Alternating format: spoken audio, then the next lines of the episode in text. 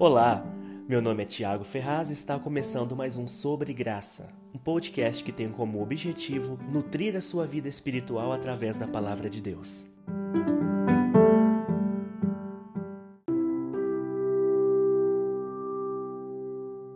Quero começar esse podcast com a seguinte pergunta: Você confia nas promessas do Senhor? Antes de abordarmos esse tema, quero apresentar as definições das palavras confiança e promessa.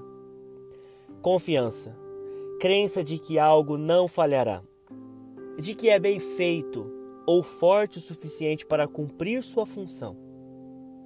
Promessa, afirmativa de que se dará ou fará alguma coisa, compromisso oral ou escrito. Acreditar que alguém pode cumprir uma promessa é uma crença que passa por, no mínimo, dois atributos. O primeiro é o caráter de quem promete. Quando ouvimos uma promessa, impreterivelmente a primeira pergunta que vem em nossa mente é: quem fez a promessa? Na cultura brasileira, em épocas de eleições abertas para cargos públicos, a nação é amontoada por uma grande quantidade de promessas. Nessa época, o caráter de muitas pessoas são colocados à prova. O senso comum tende a concordar que uma pessoa com um caráter duvidoso não cumpre com suas promessas. O segundo ponto está relacionado à capacidade da pessoa realizar o prometido. Pessoas apaixonadas tendem a prometer amores eternos ao alvo da sua paixão. Acredito que você deva conhecer no mínimo um casal que prometeram estarem juntos na saúde ou na enfermidade, na bonança ou na necessidade, até que a morte os separem. Porém, hoje continuam vivos, mas separados. Citei esse exemplo não com o intuito de julgar as decisões que você tomou em sua vida.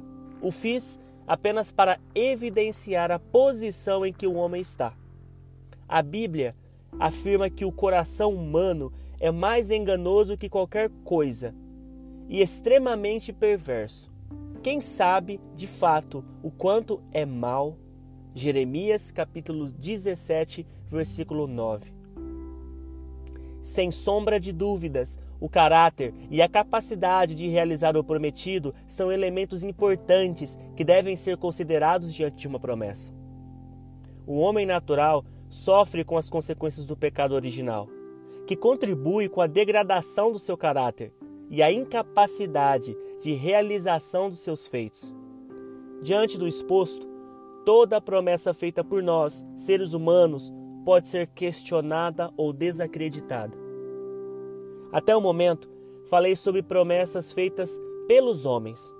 Homens no sentido ser humano e não em um gênero sexual específico.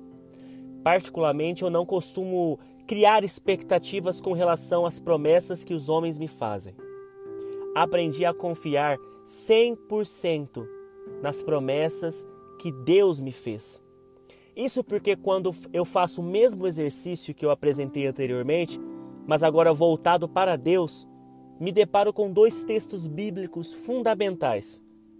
Quanto ao caráter de Deus, a Bíblia diz: Deus não é homem para que minta, nem filho do homem para que se arrependa.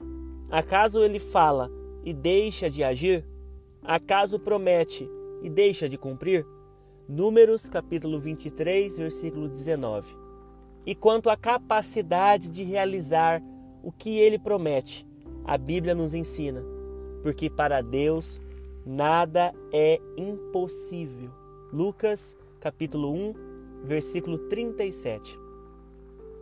Partindo do princípio que Deus não mente e que ele tem todo o poder, tudo o que ele mesmo te prometeu, mesmo que momentaneamente pareça ser algo impossível de acontecer, vai acontecer. Pois, tantas quantas forem as promessas de Deus, todas têm em Cristo o sim. Por isso, por intermédio dele, o amém é proclamado por nós para a glória de Deus. 2 Coríntios capítulo 1, versículo 20. Amém significa que assim seja feito. Tudo o que Deus prometeu para você, diga amém. Diga que seja feito conforme a vontade de Deus para a minha vida. A palavra de Deus nunca cai em descrédito, ela sempre se cumpre. A Bíblia afirma: a chuva e a neve não caem do céu sem que permaneça na terra até regá-la. Fazem brotar os cereais e produzem sementes para os agricultores e pão para os famintos. O mesmo acontece com a minha palavra. Eu a envio e ela sempre produz frutos. Ela fará o que eu desejo e prosperará onde quer que eu a enviar. Isaías capítulo 55, versículos 10 e 11. Convido você a viver a vida abundante que Cristo te prometeu. Na Bíblia, encontramos milhares de promessas de um Deus amoroso para com a sua criação. Deus deseja muito abençoar a sua vida.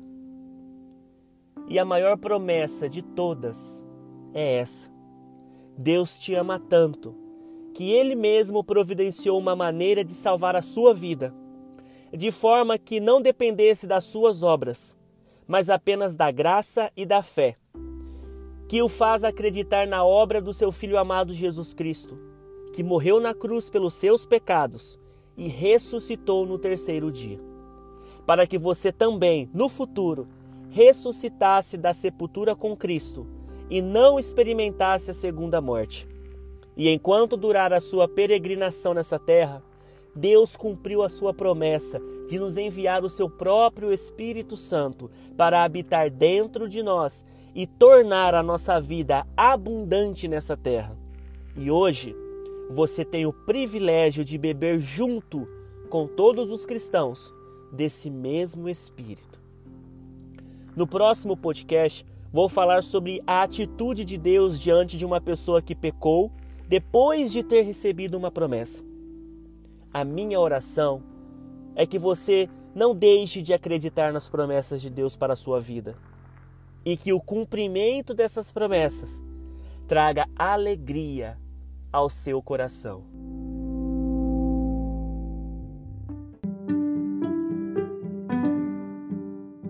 Quero incentivá-lo a aumentar a sua intimidade com Deus através da oração e da leitura diária da Bíblia Sagrada. Desejo que você seja grandemente abençoado.